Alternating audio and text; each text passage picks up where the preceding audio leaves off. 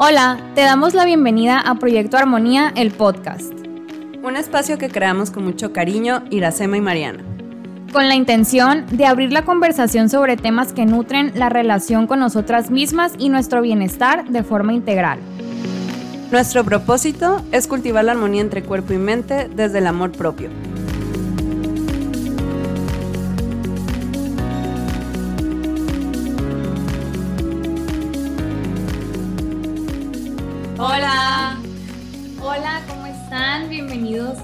Nuestro cuarto episodio. Estamos muy contentas eh, de estar aquí de nuevo con ustedes. Eh, y bueno, el, día de hoy tenemos preparado un tema que la verdad es que es uno de los temas más eh, impactantes e interesantes, yo creo, de, de este podcast. así como lo hemos dicho anterior, hay como que muchos temas que son base para hablar de otros y pues este es uno de ellos. Hoy vamos a hablar de una perspectiva que está pues revolucionando la manera en la que entendemos la salud, ¿no? Es, este enfoque intenta promover eh, y también investigar cómo podemos incorporar hábitos saludables a largo plazo, em, independientemente del tamaño de la persona, ¿no? Del tamaño del cuerpo de la persona. Y uno de sus objetivos principales es pues buscar eh, con la eliminación de la discriminación, el estigma y la opresión por la que viven las personas con cuerpos grandes, ya sea por la sociedad, por eh, los profesionales de la salud y pues por su misma familia también.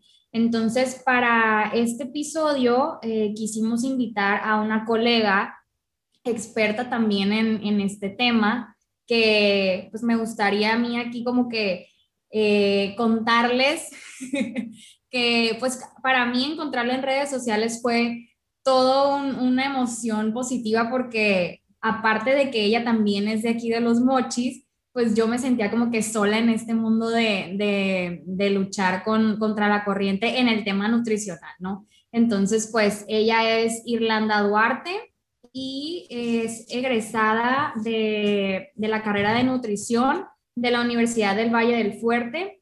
Tiene estudios en trastornos de la conducta alimentaria y en psiconutrición y desde noviembre del 2020 se dedica a la consulta privada enfocada a la atención y la prevención de los trastornos de la conducta alimentaria y también trabaja con personas eh, con conductas desordenadas de la alimentación.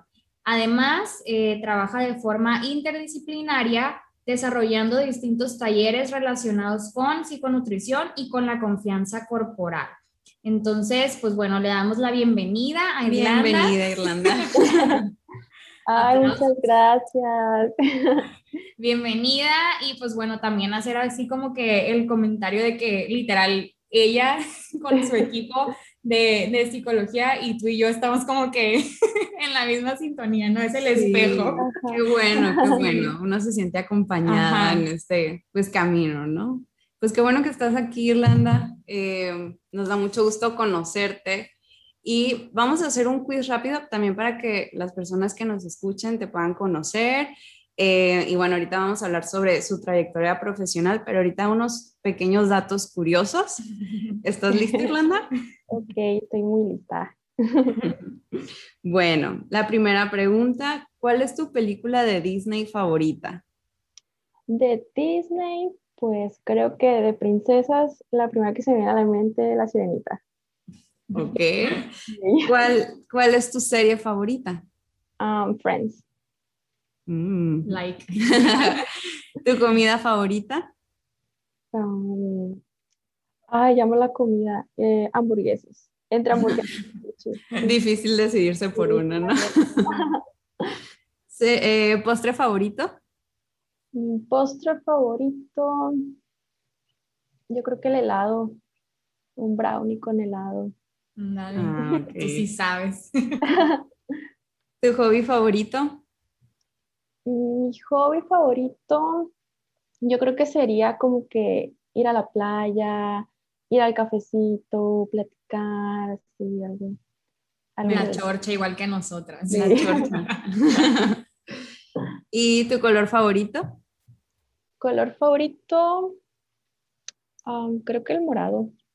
Sí. Ah, igual Mariana. El morado. Sí, ajá. Ah, el mío también es mi favorito. ¿Y tu signo zodiacal? Es Géminis. Géminis. Muy bien. Muy bien, muy bien. Y bueno, pues es, este quiz rápido tanto nos ayuda a conocernos un poquito más y también a relajarnos un poquito más y entrar pues em, de alguna forma en calor para iniciar esta conversación. Sí, romper el hielo porque es un tema que em, es nuevo, pero el que sea nuevo no significa que no tenga eh, detrás base científica y por lo tanto cada vez más profesionales están abordando este enfoque que es salud en todas las tallas. Y eh, pues Irlanda maneja este enfoque también y nos gusta mucho lo que, lo que compartes. Y queríamos que, que nos contaras cómo, cómo fue tu trayectoria, trayectoria de la nutrición, o sea, cómo llegaste a la nutrición y también cómo llegaste a este enfoque de salud en todas las tallas. Ok, bueno, pues eh, primero que nada, quiero agradecerles por invitarme a Iracema y a Mariana. Estoy muy emocionada y me siento muy halagada. Entonces, eh, bueno, para llegar yo a este enfoque, sí, creo que fue un recorrido, fue, eh, tiene una historia, algo detrás. Entonces, em, bueno, primero yo inicié la carrera de nutrición porque em, primero estudié enfermería, eh, no la terminé porque pues no me gustó. Yo siempre me había atraída por el área de la salud. Eh, me parecía muy interesante cómo funciona el cuerpo eh, y creí que esa carrera pues iba a ser algo que a mí me iba a gustar y pues decidí dejarla, pero antes de eso yo llevé una materia de nutrición en enfermería y yo estaba eh, muy emocionada, me gustaba mucho, me llamaba mucho la atención cómo eh, podías acomodar los alimentos. Me, me, acuerdo que enseñaban el plato del buen comer y yo, wow, con que estas son las proteínas y como que comenzaba a comprender lo que era la nutrición. Entonces ya tuve pues la oportunidad de entrar a nutrición y la verdad, mi, mi mi ilusión que antes era eh, el, la que, por lo que yo quería estudiar nutrición, era, es totalmente diferente a lo que hoy hago. Eh, me parecía muy interesante poder lograr que las personas adelgazaran, que pudieras hacer, ayudarles a que lograran el cuerpo que querían y poderles dar esa recomendación nutricional que se me hacía como que súper padre y como crecí con mi familia que veía dietas, dietas a mi, alrededor de mi vida. Entonces, eh, y dietas fallidas. Y yo así como que no, pues debe haber una manera de que eso funcione, yo voy a poder lograrlo. como que la motivación principal. Entonces, bueno, pues durante la carrera, eh, creo que tuvimos, mis compañeros y yo tuvimos la oportunidad de estar practicando y tuvimos eh, acceso a muchas prácticas, tanto comunitarias como hospitalarias, donde podíamos atender pacientes. Entonces, eh, pues yo estaba en un gimnasio, estaba en centros de salud, etcétera, etcétera. Entonces, durante todo ese tiempo fue como que eh, siempre sentí que algo faltaba. Así que Mm, no, ¿por qué las personas no hacen la dieta?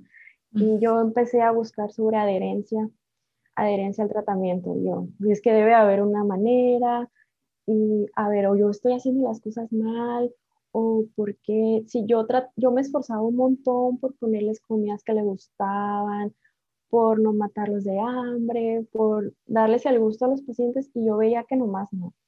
Entonces era muy frustrante y era, eh, no sé, dejaba mucho que desear y al final no encontraba la satisfacción ni profesional ni personal. Entonces, bueno, hice mi servicio social en un hospital, me di cuenta que tampoco me gustaba eso y al egresar y terminarlo fue como que, entonces, ¿qué voy a hacer? Y ya de ahí, este, fue como que, pues no me gusta el control de peso, pero pues fue como que ni modo.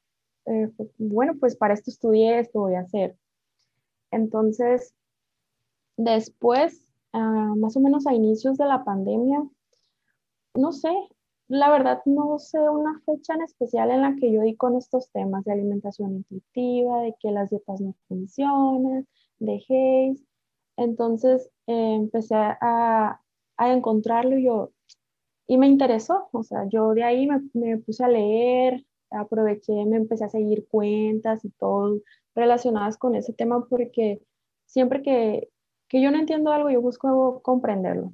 Entonces, me hacía ruido, eh, me llamaba mucho la atención. Y yo, bueno, tal vez es por aquí. Y eh, de así fui leyendo poco a poco, pero reconozco que al principio sí era como que, ay, no creo, o sea, ¿cómo? Sí, tanto estudio que la obesidad y que no sé qué. ¿Cómo va a ser años de carrera. Entonces, el, di con un libro que se llama Body Respect es de una de las autoras de Haes. No sé si ya lo leyeron ustedes. Sí, aquí lo tengo a un ladito.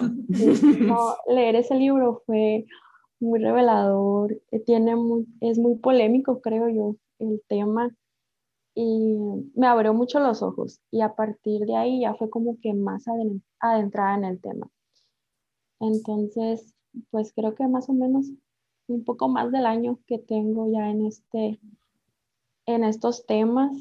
Este, y después eh, encontré la cuenta de Mariana en Instagram. y, yo, y me llamó mucho la atención su enfoque también. Y yo, ah, mira, pues hay otra Nutri que también hace eso. Y me, di, y me di cuenta que tenía estudios en trastornos.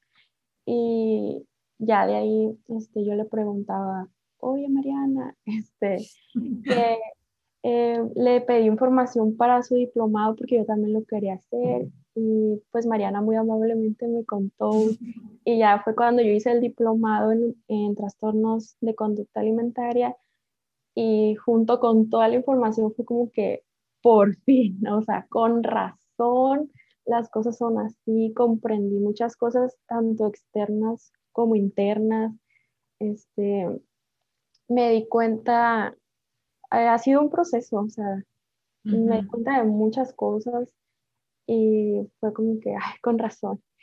Y ahora todo tiene sentido. Fue, eh, es difícil ir contracorriente porque ves a todos los demás como que, que haciendo retos y las dietas y que eh, pues es lo que la gente le llama la atención. Entonces, em, es un poco difícil en ese sentido pero es muy, da mucho alivio. Es, cuando, es donde yo por fin encontré la satisfacción en mi carrera. Yo me siento realizada de poder ayudar a mis pacientes de esta manera. Y, e incluso personas que no son pacientes, que ven lo que pongo en mis cuentas, que, que me mandan mensajes y todo eso. Entonces, es como que eh, fue, aquí es, de aquí soy y aquí me quedo. Sí, es como esta eh, pieza faltante al rompecabezas, ¿no? Que, creo yo que, aunque yo no estudio nutrición, estamos buscando como esa, esa pieza faltante que nos, que nos hiciera sentido y que creo yo que encontrar el enfoque de salud en todas las tallas fue como ese rompecabezas, pero que ya llevamos tiempo como buscándolo desde el cuestionar la carrera o lo que aporta y como lo que todavía falta por aprender más, porque pues las tres lo, encontramos después de la carrera, o sea, no, bueno, al menos por mi parte, yo nunca escuché de este enfoque en, lo que yo estaba en la universidad. No, ni yo, o sea, no. ni de mis maestros, ni tampoco en redes, porque yo creo que en ese entonces ni había tanto movimiento en redes, o sea, de profesionales de la salud. De profesionales de la salud. Todavía era como que apenas iba empezando todo esto de Instagram y historias y no sé qué. Entonces, yo creo que no, de que estaba la información, ahí estaba, porque también hablar de, de salud en todas las tallas sus bases son desde los años 60. O sea, hay investigaciones científicas y, y, este, y trabajos desde esa época, pero eh, pues como muchos otros temas, no se daba a conocer este, tanto con, con, este, con, con las personas. De hecho, aquí trae, un dato, que si bien, o sea, las, las bases de, de Hayes vienen desde los años 60, eh, su, su, definición exacta este, se registró hasta el 2003 y hasta el 2008 fue cuando Linda Bacon saca este libro de, de, este, bueno, se llama Salud en todas las tallas, pero que también es la autora del libro que mencionabas de Body Respect y ahí es donde ya se hace como que algo más, más, este, más boom, ¿no? Que empieza a llegar a más personas. ella lo empezó a hacer más popular, más conocido. Sí, ándale, exactamente. Entonces, pues creo que pasamos Irlanda por procesos muy similares, el mismo, la, misma este, inconformidad, ¿no? De, de, trabajar de esa forma hasta que dimos como que con, con el clavo, con, con este enfoque. Y, y pues sí, o sea, ¿cómo fue para ti ya personalmente? ¿Cómo te impactó en a lo mejor tu vida este, o tu relación igual con, con los alimentos o con tu cuerpo? El, el encontrar este enfoque, ¿cómo fue que, que lo viviste?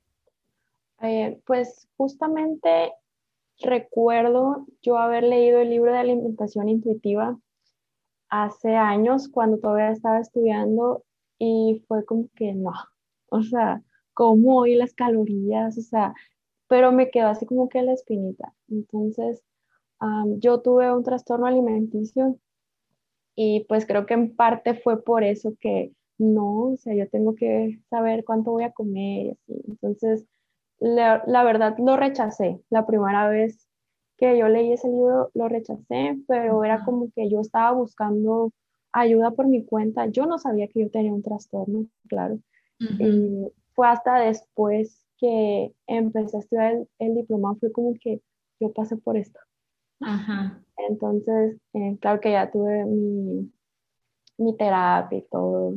entonces, el ir poco a poco conociendo la alimentación, la conducta, eh, las emociones, lo que en realidad es salud, fue cuando descubrí muchas cosas que yo estaba haciendo que no eran para nada sanas. Fui descubriendo, perdón, eh, maneras en las que todavía restringía mi alimentación, maneras en, las que, en las que no estaba disfrutando mi vida y pues fue como que todo por partes. Entonces ha sido un proceso muy largo, pero muy bonito. O sea, yo me siento, no es como que me lamento de, ay, yo pasé por esto, sino que eh, siento que, bueno, pues todo pasa por algo. Siento que fue para que yo estuviera aquí hoy. Ah, tomo de ahí los aprendizajes, intento compartir un poco mi experiencia, a ver si alguien se puede sentir identificado y pues también trabajo en hacerlo más eh, más conocido, que no sea un, un, tabú el tema de los trastornos, que no cause vergüenza y pues ahí poco a poco. Entonces sí fue mucho, cuesta reconocerlo tú misma cuando estás haciendo ese tipo de conductas. Sí, es ese duelo del que hablábamos también Iracema y yo en, en los episodios pasados que que se tiene que vivir para, para poder dar como ese brinco a, a, la libertad, que es como lo escribimos, ¿no? A decir, o sea, ya, soy libre. Sí, es una liberación. De, muchas ataduras, ¿no? Que vienen con, con, todo este, este tema. Y se me hace muy importante. de hecho, Esta parte que... Ah, adelante, adelante. ah, no, iba a comentar que de hecho duré así como un tiempo en el limbo así como que, ah. entonces, ¿qué voy a hacer? Ya no puedo hacer dietas, ya no puedo hacer lo mismo, pero ¿cómo le hago para, cómo le hago para ser nutrióloga con esto que ahora sé? Entonces ya luego fue como que poco a poquito me fui acomodando y sigo acomodándome todavía, sigo aprendiendo, sigo leyendo, sigo practicando, pues Sí, es esta parte también de una es tú, o sea, aceptar tu enfoque, tu nuevo enfoque, cómo quieres trabajar ya saliendo de ese limbo, ¿no? De decir, ok, voy a hacer esto, voy a llevar mi consulta de esta forma, pero también viene el tema de, de que las demás personas se enteren, ¿no? Y, y, de decir, a ver, es que yo trabajo así, no, yo no hago retos y yo no, yo no este, prescribo dietas o yo no peso, ¿no? O sea, son muchas cosas que van saliendo de esta decisión que es difícil también enfrentarlas porque es, es algo que, que, ya lo tenemos como que muy estereotipado. siempre me trago con esa palabra, pero siempre la quiero decir. De los, de los nutriólogos, pues. Sí, creo que están haciendo un trabajo en donde están eh, pues rompiendo estereotipos del qué es el nutriólogo, eh, cuál es su trabajo.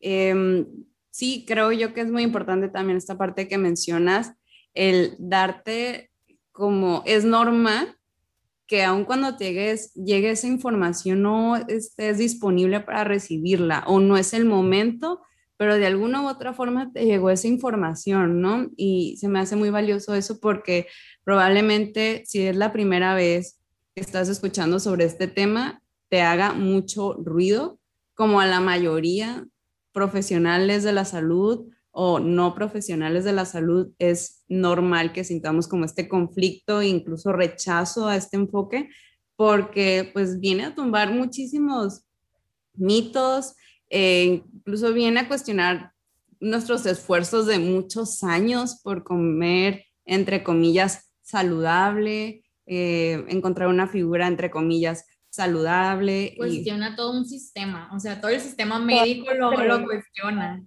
Sistema de creencias también. sí.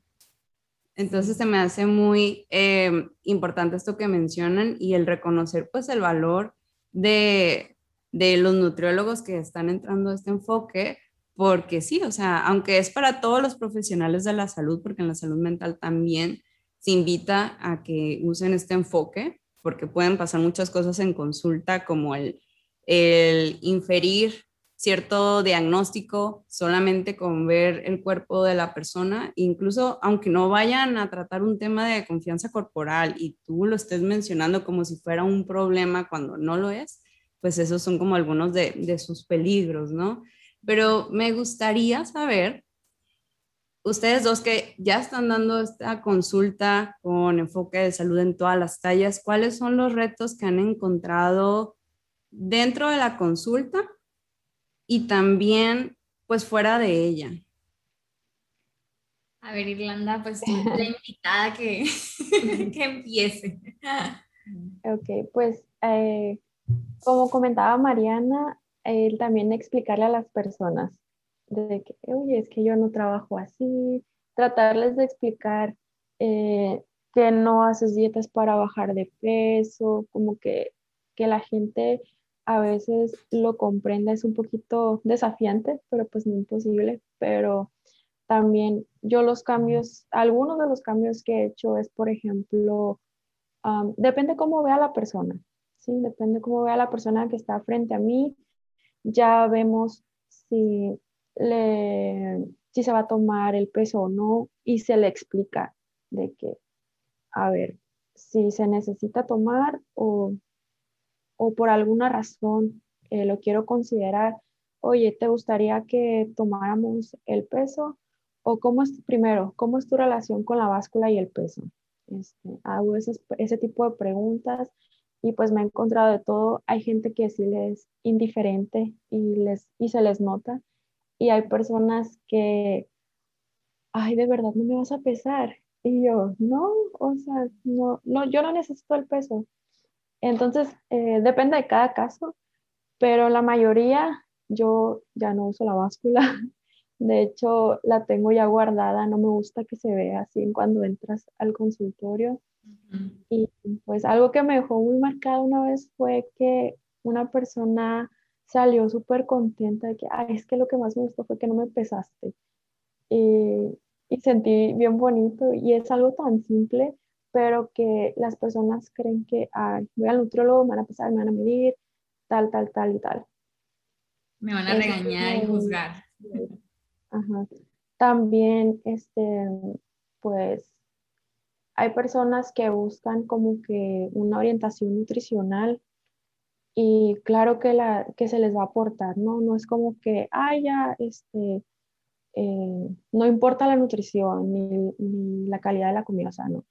Eh, entonces, eh, bueno, eso ya da para temas de alimentación intuitiva y así, pero a lo que voy es que a veces envío como ejemplos de platillos balanceados, les explico cómo hacer los suyos, pero sin porciones sin hablar de calorías, sin hablar de que de reglas, ni de horarios, ni de que ni tiene que ser así, así, así, sino que de una manera muy flexible.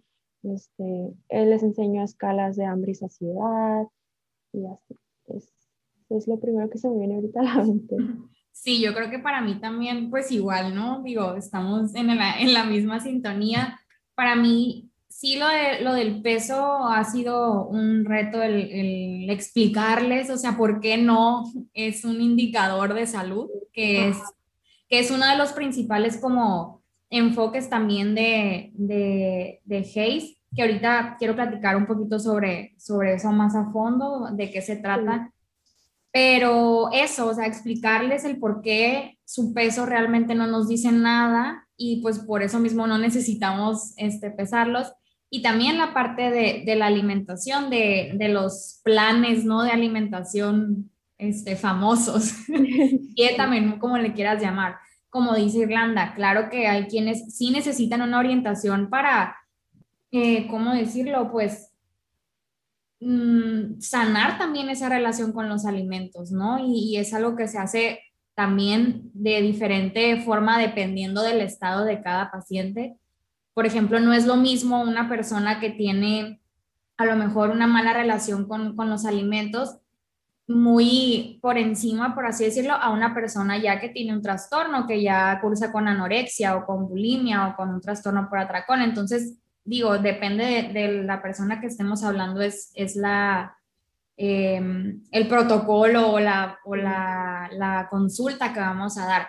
Pero sí también hay así como que ese confrontamiento de, es que la otra nutrióloga me daba nada más dos tortillas en el día. O sea, tú me dices que yo puedo comer las que quiera.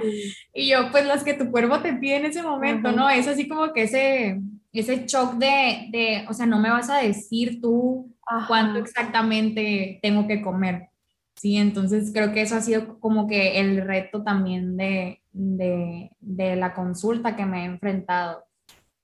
Y pues bueno, hablando ya de, retos y de, lo que nos ha costado, em, quiero ahondar un poquito más en, qué es o cuáles son los fundamentos de, salud en todas las tallas, ¿no? Porque también es importante aclarar eh, cuáles son los ideales de este enfoque y no nada más que las personas piensen, ay, pues eh, ellas están diciendo que, que puede haber este, que todo el mundo es saludable, independientemente de cómo estén o de qué coman o, de cuánto ejercicio hagan. Porque se presta, ¿no? A irse a los extremos. Sí, es de los primeros mitos esos. Sí, ajá. Entonces, entonces ya no importa, ya no hago nada. Sí, ajá. Sí, te va, se van al extremo de, de, que nada importa. Pero realmente eh, lo que Salud en todas las tallas busca es primero que nada visibilizar esta, esta verdad, que como les decimos es basada en, ciencia, de que puede haber salud en cualquier tipo de cuerpo, ¿sí? Que, que, realmente el peso no determina si la persona es más o menos saludable. Entonces, salud en todas las tallas se basa en cinco fundamentos que quiero mencionarlos ahorita y ya ahorita los, los podemos complementar, ¿no? El número uno es eh, la aceptación y el respeto hacia la diversidad de formas y tamaños del cuerpo. Sí, como les digo, visibilizar, aceptar la diversidad corporal. El segundo es reconocer que la salud y el bienestar son aspectos multidimensionales, es decir, eh, en, ellos viene el físico, eh, la parte social, espiritual, eh, la ocupacional también, ¿no? O sea, que, que realizas eh, emocional e intelectual, ¿sí? Entonces, que no nada más el, el peso es el factor y, y la, lo que comes o lo que no comes es el factor para, para promover este, este, este enfoque. El número tres es promover todos los aspectos de la salud y el bienestar para personas de todos los tamaños. Este tema es bien importante y yo creo que ahorita sí lo vamos a, tratar un poco más a detalle de, de, todo este sesgo y discriminación que viven ¿no? las personas en, en cuerpos grandes, primero, principalmente por profesionales de la salud. El número cuatro es promover la alimentación de una manera equilibrada entre las necesidades nutricionales individuales, el hambre, la saciedad, el apetito y el placer. Que esto va como de la mano con la alimentación intuitiva, ¿no? Que también habrá otro episodio para hablar de ellos. Sí, es otro tema. Y el número cinco es promover actividades físicas apropiadas para cada individuo que sean placenteras y mejoren su calidad de vida en lugar de ejercicios concentrados en la pérdida de peso. Entonces, si se fijan, en resumen, aquí en, los fundamentos que les acabo de mencionar, pues viene como todas las áreas que conforman al, ser humano, ¿no? Y, en ningún momento se basan en, en un peso específico como les digo, resumido es pues el respeto, o sea, promover el respeto, la salud integral, el cuidado y la atención, la alimentación flexible y el movimiento consciente. ¿sí? Son los principales objetivos que, que promueve este enfoque.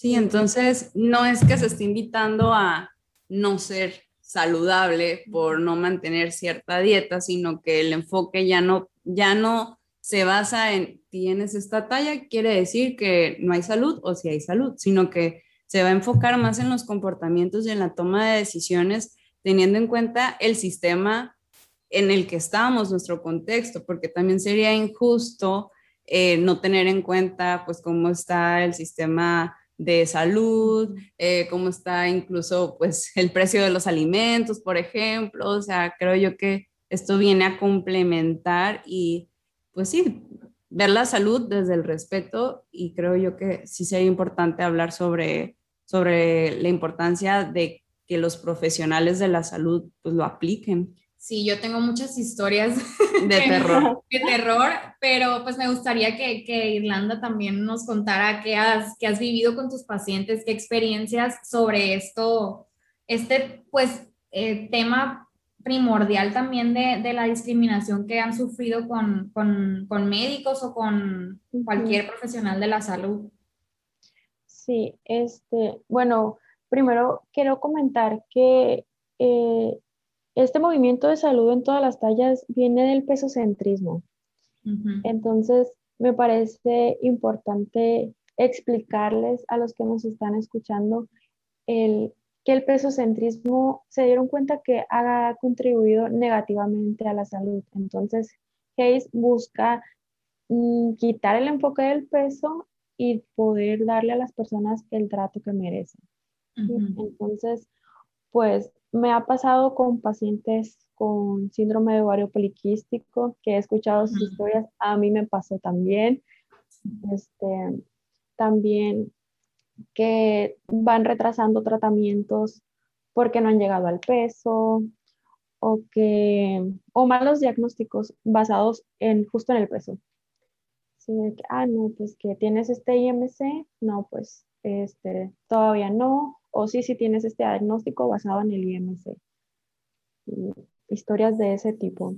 Y la verdad es que yo también eh, he escuchado y, y, duele, o sea, de verdad te dan ganas de ir a enfrentar al, al doctor, al cirujano, a quien haya sido, ¿no? Que, que, trató así al paciente, porque, número uno, este, como dices, diagnósticos basados en simplemente lo que ellos ven, ¿sí? O sea, entran eh, nuestras pacientes a lo mejor con pesos grandes, Em, con cuerpos, perdón, grandes. Y aquí también cabe aclarar que si usamos las la palabra gorda o gordo, no es, no es más que una característica de, de una persona, no, no, se debe usar con afán de, de, ofensa, es como decir flaco, chico, alto, lo que sea. Porque a veces es como difícil.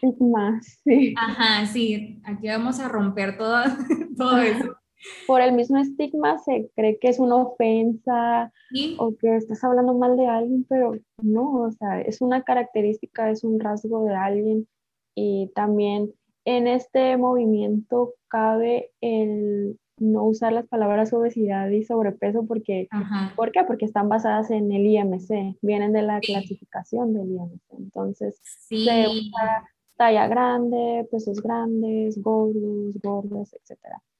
Exacto. Entonces, eh, ah, como les decía, pues malos diagnósticos o incluso eh, pues malos tratos también, ¿no? De, de, que dan estos, estos profesionales de la salud pesocentristas a pacientes con, con cuerpos grandes. ¿Por qué? Pues porque el mismo estigma eh, los hace creer que pues son personas que no cuidan de su salud, que no se quieren, que no tienen ganas de mejorar, y lo digo entre comillas, que son este, flojos, descuidados, mm, ya la depresión, como ahorita platicábamos. Entonces, eh, sí he escuchado muchas historias horribles y, y que se me hace algo pues súper antiético porque se supone que nosotros profesionales de la salud estamos buscando mejorar y ayudar al paciente en lo que a nosotros este, esté en nuestras manos ¿Y cómo puede ser que salga una paciente de tu consultorio sintiéndose peor, ¿no? O, sintiéndose discriminada, culpable. con tratamientos que, que, puede ser que a una persona con un cuerpo este, dentro del estereotipo se le dé un tratamiento mucho mejor o, mucho más este, personalizado, ¿no? Que a una persona que no entra en el estereotipo, porque pasa y, pasa diario. O sea, aquí, por ejemplo, pues digo, ya hemos hablado de cómo es nuestra ciudad anteriormente, pero yo lo veo, o sea, lo veo y lo he visto toda la vida. Entonces, sí, de verdad es, es, este, es un tema que, que todos deberían de, de empezar a, a, practicar, ¿no? Todos los profesionales de la salud desde el simple hecho de que tu consultorio sea apto para cualquier tipo de cuerpo, ¿no? O sea, las sillas cómodas para una persona en cuerpo grande, todo, o sea. Sí, creo yo que también está em, esta parte de que también de la autocompasión, por llamarlo de alguna forma, no se me viene ahorita otra palabra en la mente, de a los profesionales de la salud, porque si algo hemos dicho es que en, nuestra formación no nos hablaron sobre esto. Y crecimos, como mencionábamos ahorita, eh, en un contexto donde eso se aplaude, se, pues se felicita, el, pues dietas restrictivas, ejercicios pues como por muchas horas, excesivos. Y, y pues más que nada creo yo que la invitación es que si algún profesional de la salud nos está escuchando en este momento, la invitación es cuestionar, cuestionar lo que hemos aprendido, porque como todo, la ciencia va avanzando, eh, hay que actualizarnos también, pero el respeto hacia las personas y la profesionalidad de ver todos los elementos deben de estar ahí.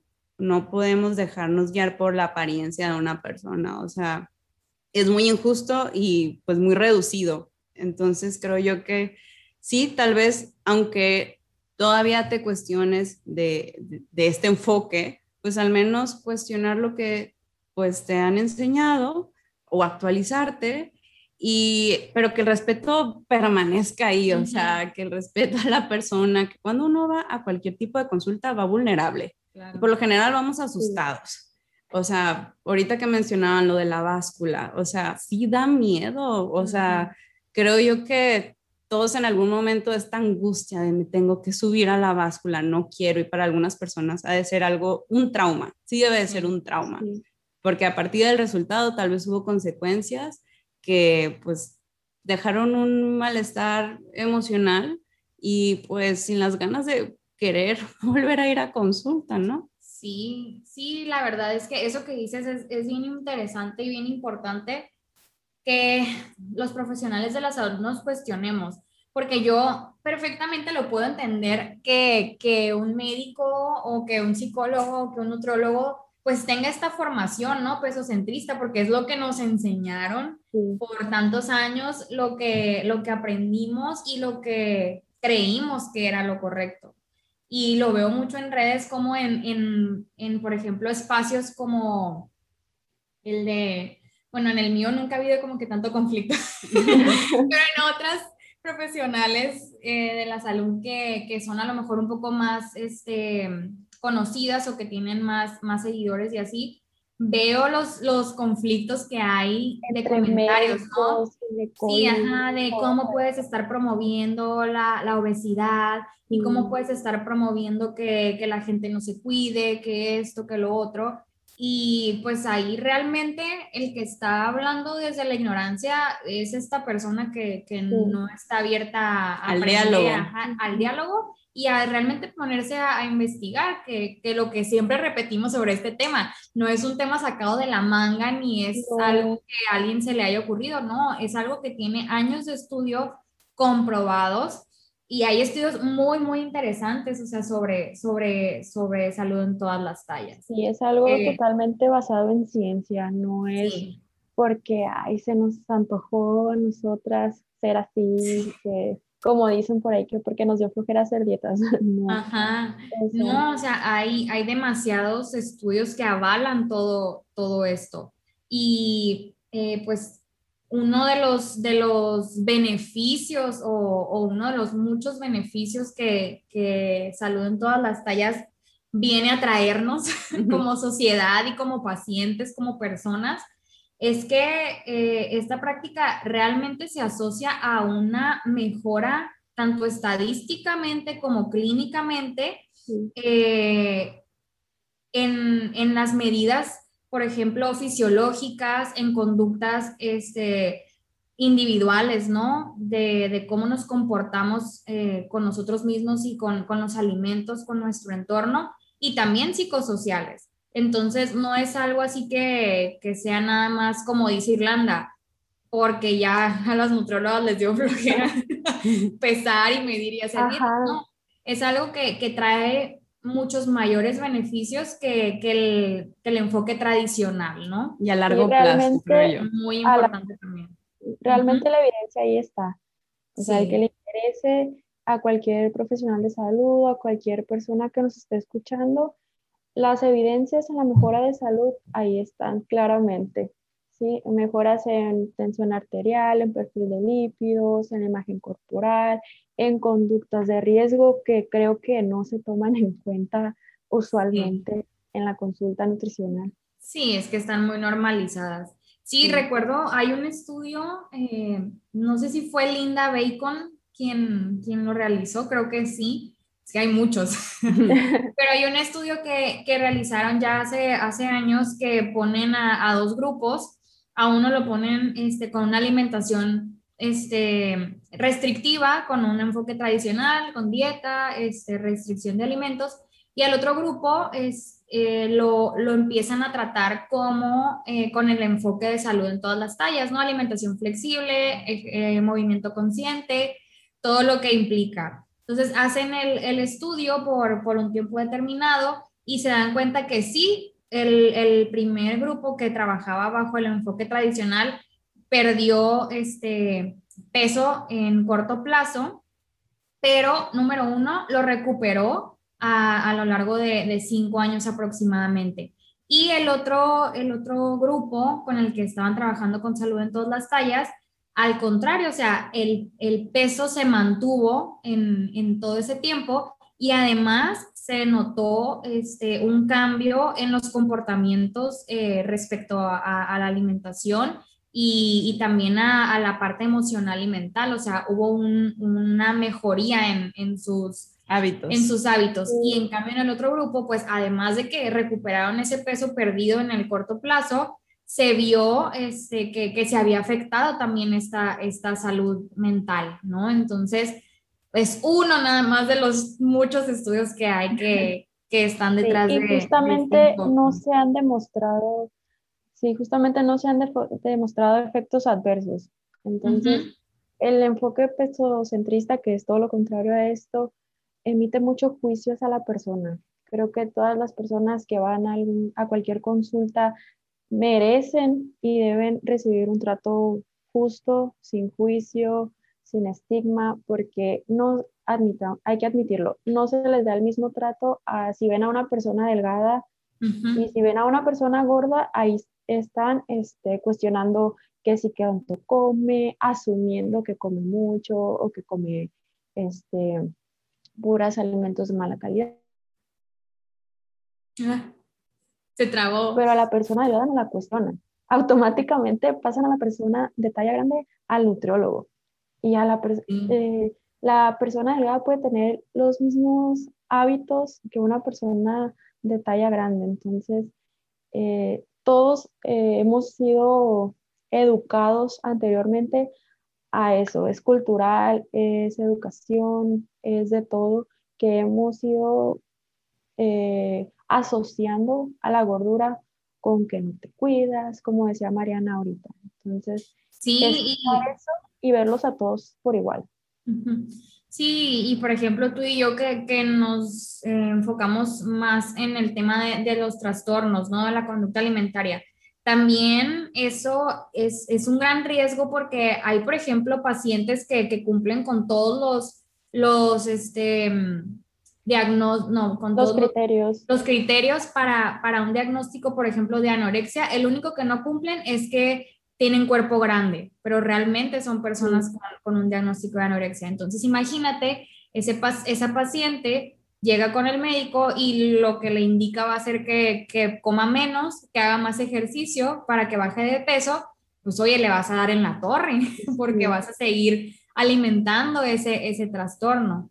Entonces, es ahí donde entra esta, estas diferencias, ¿no? En, en, en el trato y también de, de empezar a, a, tomar en cuenta otros factores como la genética, como el ambiente en el que se desarrolla el paciente, su historial eh, clínico, su historial médico, o sea, qué, qué antecedentes traen en su estado socioeconómico.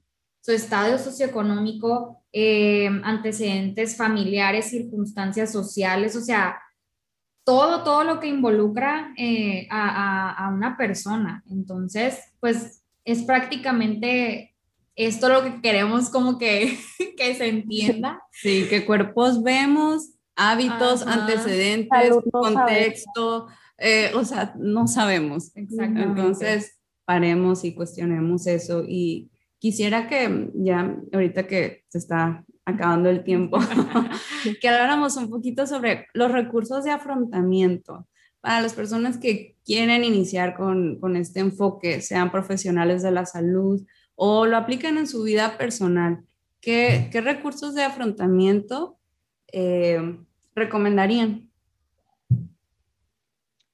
Pues eh, creo que empezar a seguir más cuentas de este tipo de que compartan información de salud en todas las tallas, de alimentación intuitiva y también buscar ayuda, este, ya sea de psicoterapia, una nutrióloga que esté en estos, en estos enfoques. Sí, sí, la verdad es que yo creo que siempre decimos lo mismo, pero el acompañamiento de un profesional de la salud que, realmente esté empapado en estos temas y que genuinamente trabaje con, con ellos es clave porque muchas veces sí necesitamos ese, ese empujón, por así decirlo, o esa información de alguien que, que pues estudió eso y que, que, te lo puede firmar que, que es verdad, porque a veces igual como nosotras, ¿no? Que nos sentíamos inquietas y no sabíamos qué era lo que nos faltaba. Hay muchas personas que viven de igual, de la, de la misma forma, sin necesidad de ser profesionales de la salud. Entonces, el hecho de ir, que un profesional de la salud te explique qué pasa, qué, qué situaciones este, afectan todo, toda tu vida, qué pasa con tu cuerpo, cómo es su metabolismo, realmente cómo funciona, y cuál es la verdad detrás del mito. Creo que eso ayuda muchísimo a, a, a que tengamos una, una, visión como más enriquecedora de, de estos temas, ¿no? Eh, prácticamente es eso, ¿no? Ajá, ándale. El saber por qué, por qué no, no me ha funcionado lo que toda la vida me han dicho que me tiene que funcionar y, y eso pues realmente te ayuda a quitarte esa culpa y esa insatisfacción que llevas viviendo pues por tanto tiempo, ¿no? Porque te das cuenta que realmente no es tu culpa y, y lo que estaba fallando era el sistema completamente, no tú. La manera de hacerlo, porque es como que, bueno, sí seguimos buscando salud, pero de otra manera. Ya no estamos queriendo llegar a, un peso, ya no estamos dando dietas eh, hipocalóricas, que porque pues es lo que supuestamente funciona, eh, sino que estamos tratando de promover los hábitos saludables, pero de una manera que sean, que hagan, um, que puedan ser realizados por las personas de diferente manera. No todos tenemos que hacer lo mismo, todo funciona diferente para todos y que puedan ser este, practicados por mucho más tiempo y porque quieres. ¿sí? Aquí es de todo desde el autocuidado, es desde la autocompasión, no es porque tienes que hacerle caso a alguien o tienes que caber en un vestido, es porque tú quieres y es una manera de cuidarte.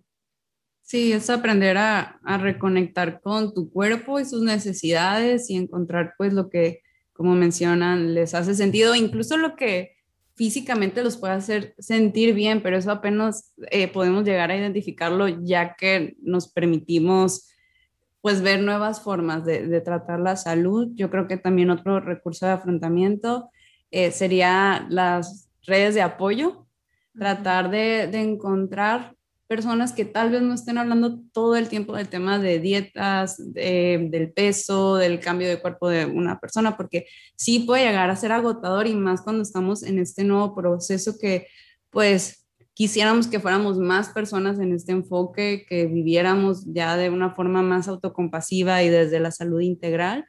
Y en caso de que físicamente no encuentres esa red de apoyo, de verdad, en en redes, creo yo que es de las maravillosas cosas que puedes encontrar, es esa red de apoyo. O sea, de verdad pueden buscar en Facebook, pueden buscar en Instagram y se pueden encontrar con personas que están en esa misma sintonía o en esa misma parte del trayecto. Y pues la psicoterapia también, como mencionaba ahorita Irlanda, porque sí se vive un duelo, o sea, sí está en el acompañamiento nutricional, pero el psicológico también porque se vive el, duelo, tratar temas como mencionaba ahorita Mariana, de la culpa, de la vergüenza, o sea, para mí esas dos emociones son de las más difíciles que, por los que uno puede pasar. Entonces, eh, pues sí, tener en cuenta si necesitas ese acompañamiento profesional y pues también ese acompañamiento en la vida personal, pues las redes de apoyo. Y bueno, em, para ir cerrando, eh, dejamos una cajita de preguntas para ver si tenían dudas o inquietudes sobre este tema.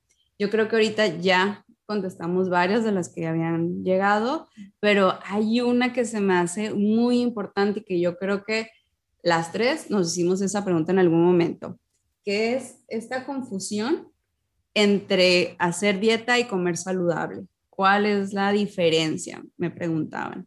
Entonces, pues este es tema de nutriólogas. Cuéntenme cuál es esa diferencia y cómo podemos aclarar esta confusión. Ok, pues eh, si quieres, primero yo doy mi respuesta y Mariana también, que, que, la complemente o que diga algo más. Bueno, pues hacer dieta es estar siguiendo reglas externas. Es como que te dicen cuántas porciones, cuántas comidas, por más personalizada que esté, por más que te digan que es porque a ti, que te van a poner lo que a ti te gusta, eh, sigue siendo una dieta porque estás, estás, este, no estás escuchando tu cuerpo, estás desconectada de él y lo estás haciendo por un objetivo físico la mayoría del tiempo.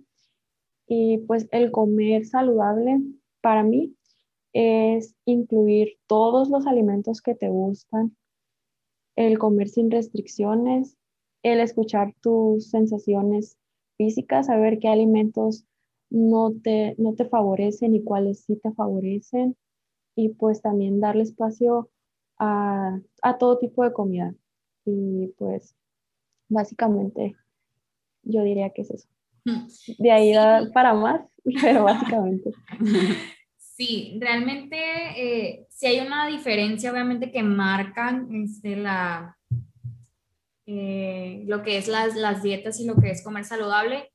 Número uno, porque comer saludable puede verse diferente en todos, ¿sí? no, es, no es algo que... Amén. Que, ajá, o sea, no es algo que es que es una regla o que todo el mundo tiene que comer. Si, por ejemplo, mides 1,50 y pesas 57 kilos, yo no vamos a decir, ¿no? Yo tengo esas medidas, Iracema también tiene esas medidas. Una dieta sería que las dos comiéramos, por ejemplo, lo mismo o si las dos tenemos el, el, enfoque de pérdida de peso, pues que nos restrinjan las mismas calorías, ¿no? Sacar el cálculo y todo. Ajá, sacar el cálculo, porciones en el día totales y que no te puedes pasar de ello. En cambio, comer saludable para mí puede ser, yo que mido y peso igual que Iracema, puede ser algo totalmente diferente que lo que ella considere saludable, ¿sí? Entonces, saludable o no, va a ser la relación que tengas con, con, con tu comida. Si tú tienes una mala relación, es decir, te restringes de comer alimentos que te gustan, te quedas con hambre o incluso comes de más hasta sentirte incómodo, eso es tener una mala relación con los alimentos. Entonces, la alimentación saludable no nada más se trata de lo que comes, sino cómo te sientes con lo que comes, Ajá, cómo comes. Entonces, eso sería como que las diferencias que, principales, ¿no? en la alimentación saludable, eh, pues no nos basamos en, en, gramos, no nos basamos en porciones, no nos basamos en calorías específicas, a menos que haya una situación este, ya muy, muy este, personalizada de algún tipo de trastorno que se necesite, obviamente, este, ordenar la alimentación, ¿no? Pero realmente aquí entra el tema de la alimentación intuitiva, de, comer cuando tengo hambre, no comer cuando no tengo hambre y de seguir mis sensaciones de hambre y saciedad, de darte el permiso incondicional de comer y muchas, muchas cosas más que, caracterizan a la alimentación saludable. Sí, que hablaremos en próximos episodios sobre ello, porque de verdad es todo un tema y que viene a revolucionar la salud de forma integral. Yo ya, o sea, necesito otro chip en el cerebro porque ya no puedo con tanto. Yo creo que cada, cada principio va para un, para un episodio. Para un episodio, exactamente. Excelente idea, Irlanda. Lo pondremos en, la agenda. Pues bueno, entonces, eh, pues ya para cerrar, este, pues queremos agradecerte, Irlanda, por, por aceptar esta invitación. La verdad es que pues me dio mucho gusto conocer como que un poquito más de la historia de que está atrás de, de, cómo nos conocimos. Y a mí en lo personal, como lo dije al principio, me da mucha tranquilidad y me da ilusión que haya más personas trabajando eh, con estos propósitos, ¿no? O sea, yo lo veo que hay en, sí, en otras ciudades, en otros países y así, pero el ver que hay alguien más aquí en, en Mochis trabajando con eso, pues me, me da a mí una esperanza de que, de que algún día seremos más. seremos más, sí, o sea, aquí, aquí no entra la, la competencia ni nada de eso, al contrario, o sea, me encantaría poder trabajar contigo en, en, más proyectos, ¿no? Entonces, pues muchas gracias. Eh, no sé si quieras decir algo ya para finalizar. No, pues como ya este comentaba, muchas gracias a ustedes por invitarme. Este, me gustó mucho estar aquí, poder hablar de estos temas, eh, al igual que, que ustedes también encuentro como que esa como más calma, más, más felicidad de que poco a poco vaya creciendo esto. Y pues solamente quiero comentarle a las personas que si están teniendo dudas sobre los temas que hablamos, que se informen y que sepan que tienen derecho a ser tratados dignamente, sin juicios, y que vean por su salud, que prioricen su salud y no hablando del peso ni de la forma del cuerpo. Muchas gracias, Irlanda. Y pues vamos a compartir tu información cuando estemos eh, compartiendo este episodio para que también puedan encontrarla, seguirla en caso de que aún no la sigan y de verdad van a encontrar información muy importante eh, sobre este tema nutricional, pero que abarca pues la salud, la salud y que sí, la importancia de tratarnos con respeto fuera y dentro de consulta. Muchas gracias. Gracias. Muchas gracias. Nos vemos en el próximo episodio. Bye. Bye.